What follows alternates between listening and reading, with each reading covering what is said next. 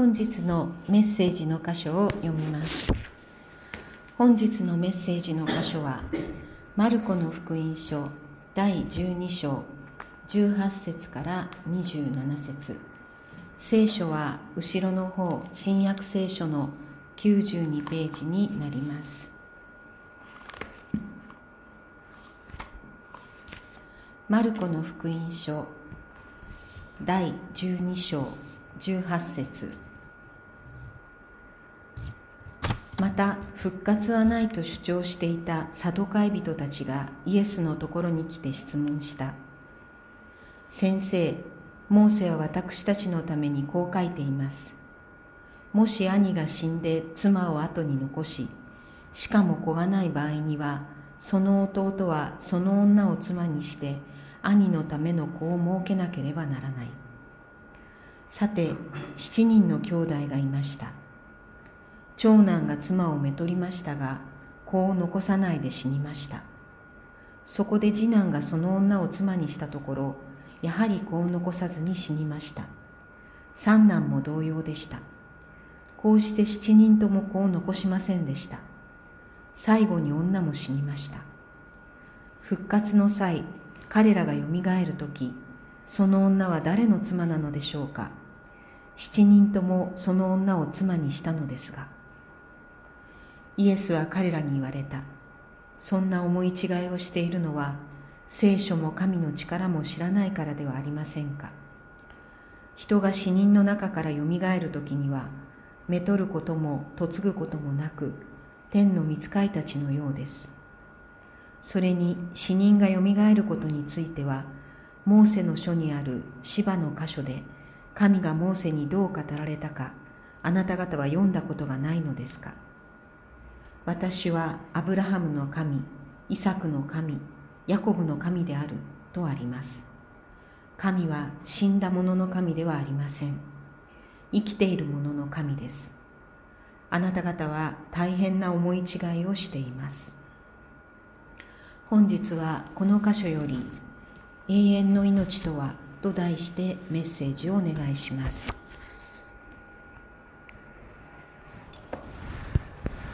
私はあの、まあ、いわゆる SNS あのソーシャルネットワーキング、えー、なんとかというのでですねあのフェイスブックに入っているんですがフェイスブックの友達の中に大変こうえ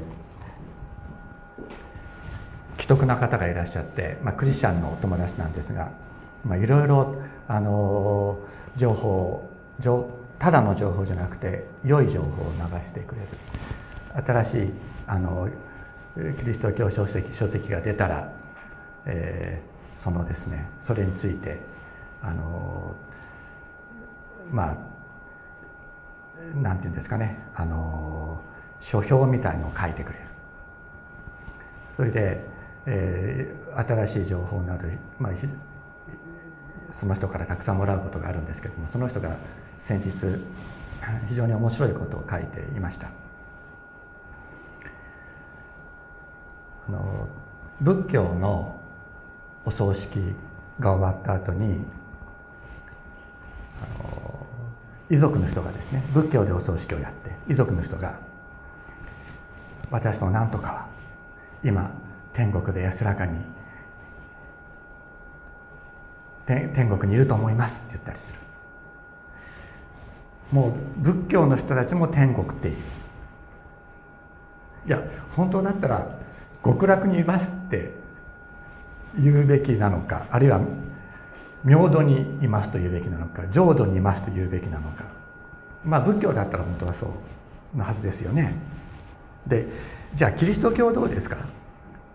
私のあの父は死んだ父はあの天国に行っていると思います。と私は信じますというふうに言うのは聖書の考え方からして正しいんでしょうか。何度も話してますけども天国は死んでから行くところではありません。天国はこの地上に来るものであります。だから私たちは死んだ後天国に行くわけでないし極楽に行くわけでないし浄土に行くわけでもない。私たちはよみがえるのである。これが、えー、聖書が私たちに告げることです。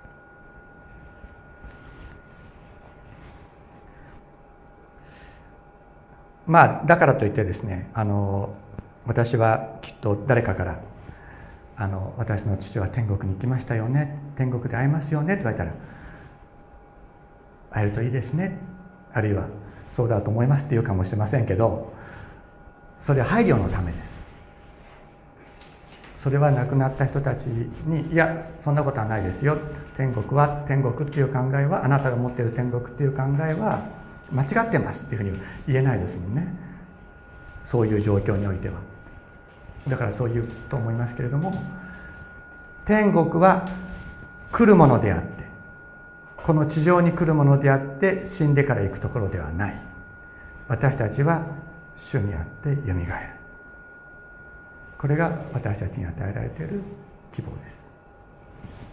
私たちが天国一般に天国という言葉で普通の人がまた私たちが、えー、思い浮かべているのは自分の理想です。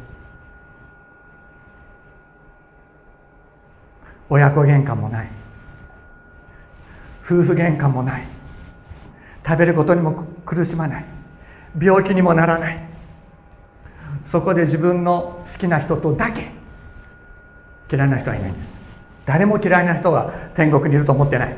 自分の好きな人とだけ幸せな生活ができる。それを天国って言ってるだけです。それは空想です。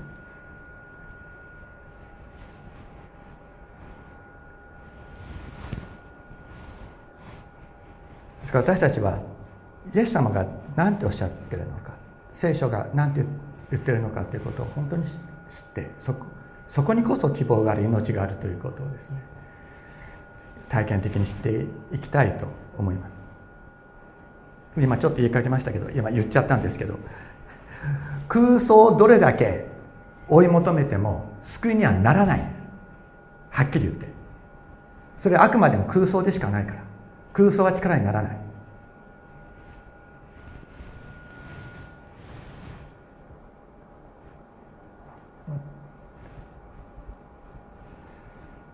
いざという時でない時にこういうことをしっかり言っておいた方がいいですね。あなたの空想はあなたに幸せをもたらさない。空想ではなくて今の現実の中にやってくる神の国を知ること体験的に知っていくことそれがあなたの力となる。そして私たちはこの肉体が死んだ後よみがえる。このことを私たちは本当に知るものでありたいと思います。ここでこれはもうイエス様が十字架にかけられるもう2日ぐらい前の話です。イエス様は自分の身に降りかかってくる死ということを非常に強く意識しておられた。そういう状況の中でこのことが語られている。このことが起こったということを私たちは覚えながら読むといいと思います。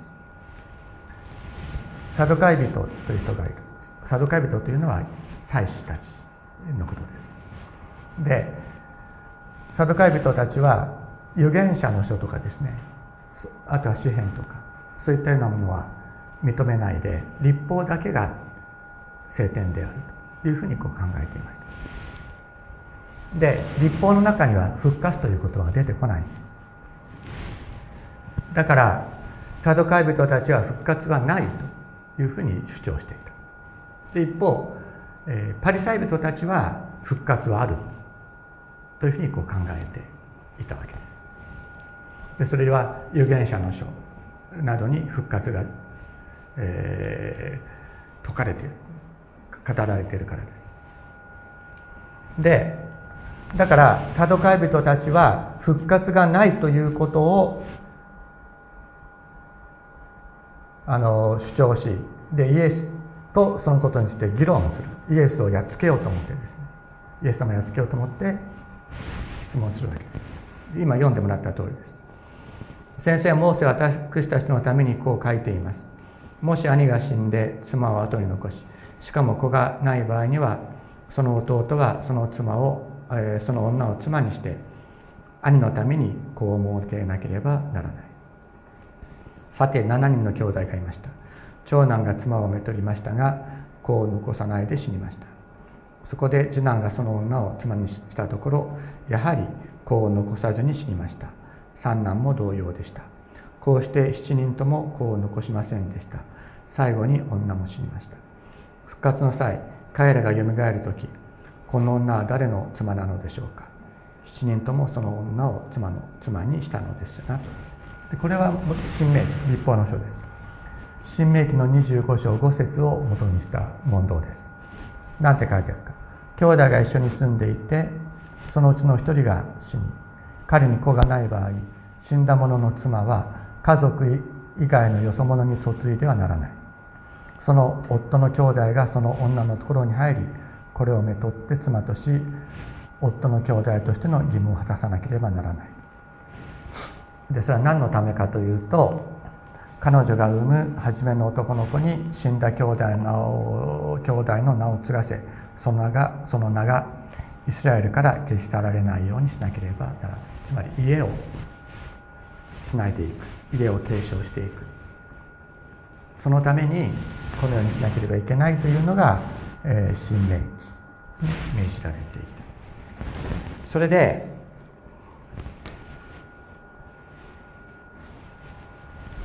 サドカイ人たちはいつもこういうことを考えてこういう議論をしてたはずなんですね。いつもこういうことを考えてた。で反復活議論というのをこう考えていてそれをイエスにぶつけるイエス様にぶつけるわけです。でで彼らが考えていた復活っていうのは何かというと死んだ時の地上の人間関係ですか？死ぬまでの地上の人間関係が復活の時にそのまま受け継がれる。そういう理解です。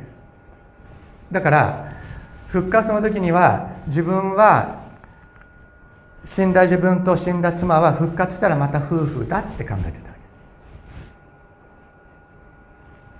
け。まあさっき言ったようなあの空想に近いものですね。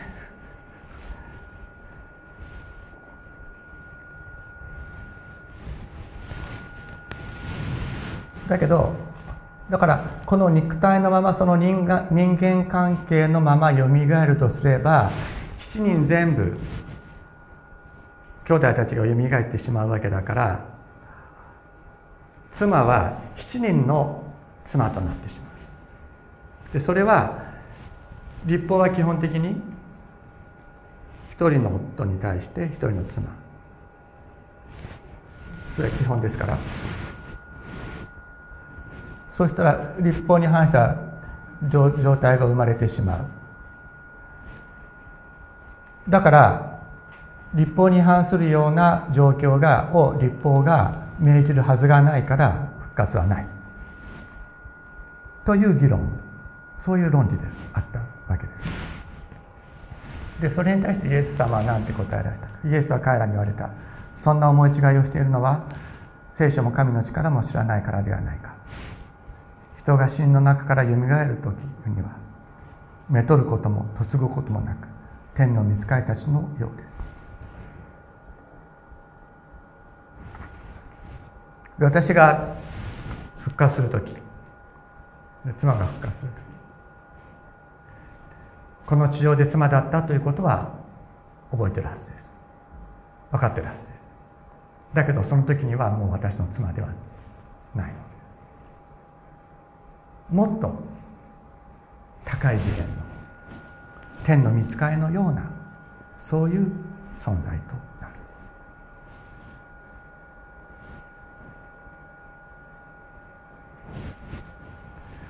だから天国に行っても夫婦夫婦でいいよねって言われた。ら「うんそうだね」とは答えますけど「うんそうだね」と答えはしますけど。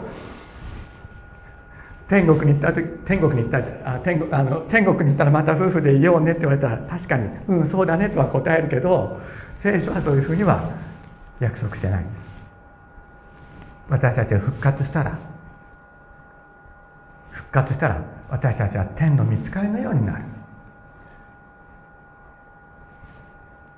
いや私はまだ行ったことがないので行ったそういう状況になったことがないのでわからないですけれどもきっと今の夫婦の関係よりもさらに祝福された関係が復活した人たちとの間全て全ての間に与えられるようになる。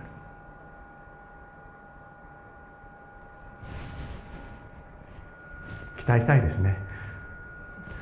いや本当に期待したいと思います。どんなに仲良くてもねあのギクシャクすることはあるわけですよ。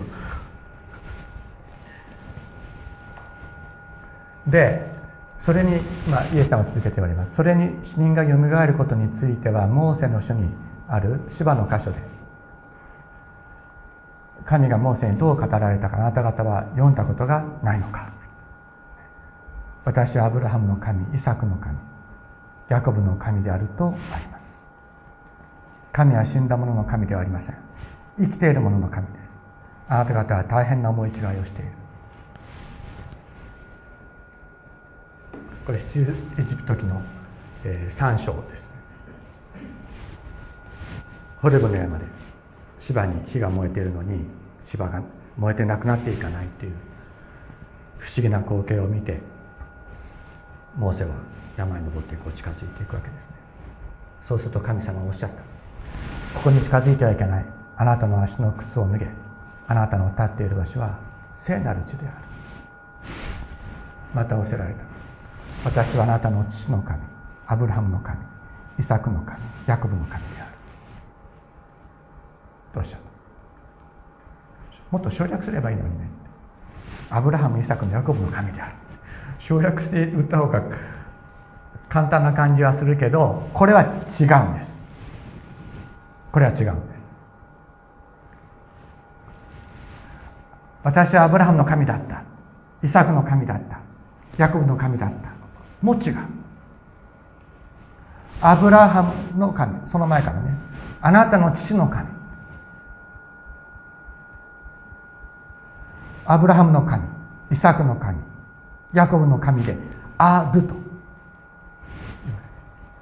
今アブラハムの神である。今イサクの神である。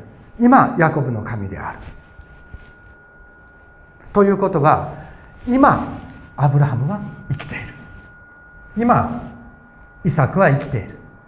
今ヤコブは生きているということです。そういうふうに神様は自己紹介なさった。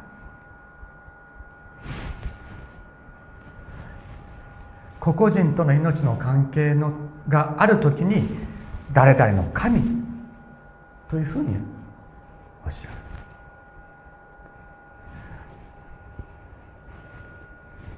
だから神様が私はお前の神岩本絵のの神であるとおっしゃる時。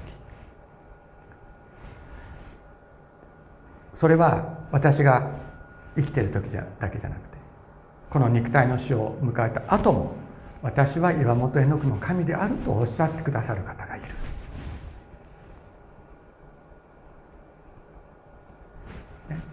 地上の人は言うでしょう。ね、キリストっていう神様は岩本さんの神様だったんだって。ね。岩本さんが生きてる時岩本さんの神様だったんだって。っていうふうには言うでしょう。だけど普通の人は言わないですよね。私が死んだ後にね。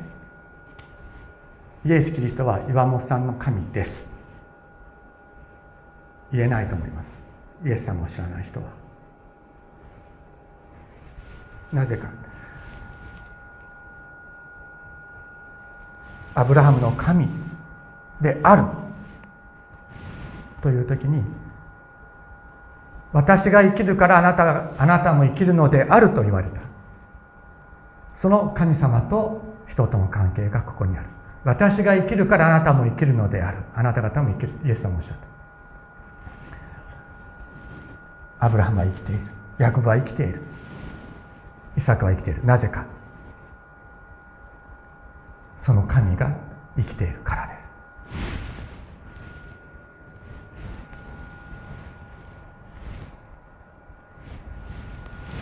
ヨハネの福音書の中でイエス様は言われました。8章24節。それで私はあなた方にあなた方が自分の罪の中で死ぬとあなた方に言ったのです。もしあなた方が私のことそれは私がそれだということあるいは私はある私あるものであるということを信じなければ。あなた方は自分の罪の中で死ぬ。しかし私との関係の中に生きる。私を信じる。私の誠にあなたが誠をもって答える。その時にあなた方は生きるとおっしゃる。永遠に生きるということ。永遠に生きる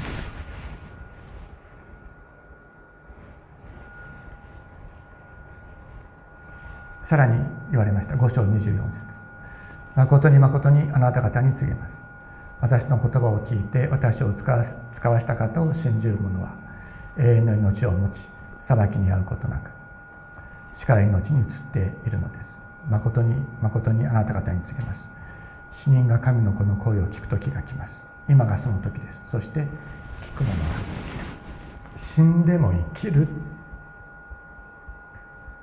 死んでも生きる。これがイエス様が語られる。復活である。これはイエス様に与えられる。イエス様につながった者たち一人一人に与えられる永遠の祝福であります。先ほど読んだ聖書の言葉私はよみがえりです命です。私を信じる者はでも生きる。たとえ肉体は死んでもその実存は霊の実存は生きる。そしていずれ終わりの日には肉体を持って復活する。このことをイエス様私たちに祝福教えてくださっている。教えてくださっただけじゃなくてそのことを現実のものとして私たちに与えるために十字架にかかって復活なさいました。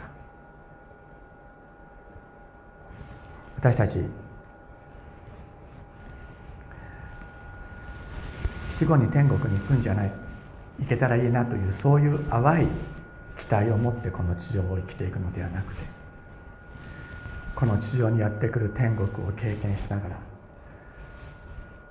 私を信じる者は死んでも生きる復活すると言われたイエス様に自分の全てを捧げていきたいと思うのです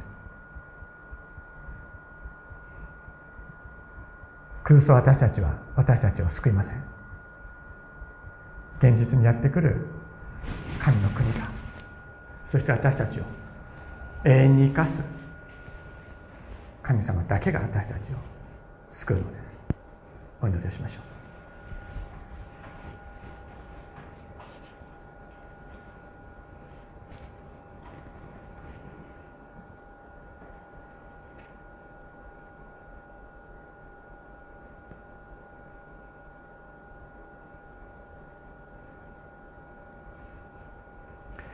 天のお父様今日あなたが教えてくださったことを感謝いたします。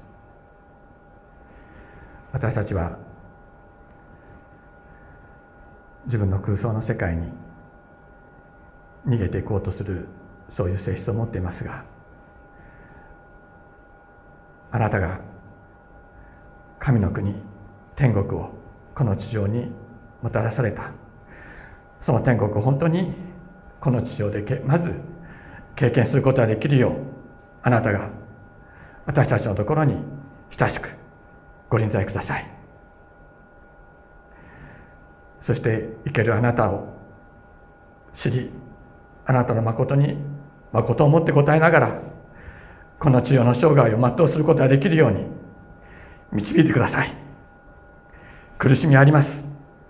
自分の思い通りにならない。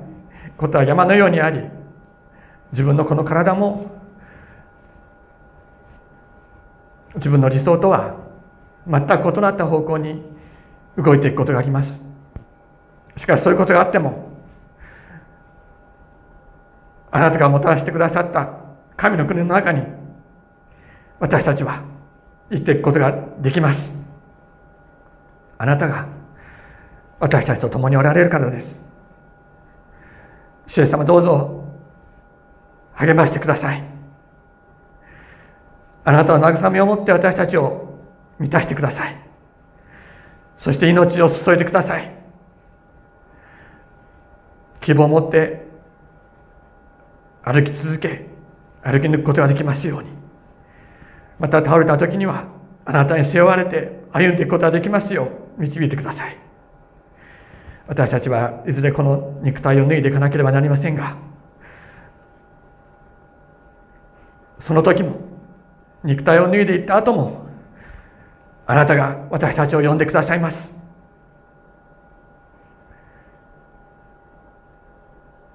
私の声を聞く者は生きると言われたあなたの声を永遠に聞いて生きていく。そういう存在として握ってくださいますようお願いいたします。感謝して尊いイエス様の皆によってお祈りします。アメン。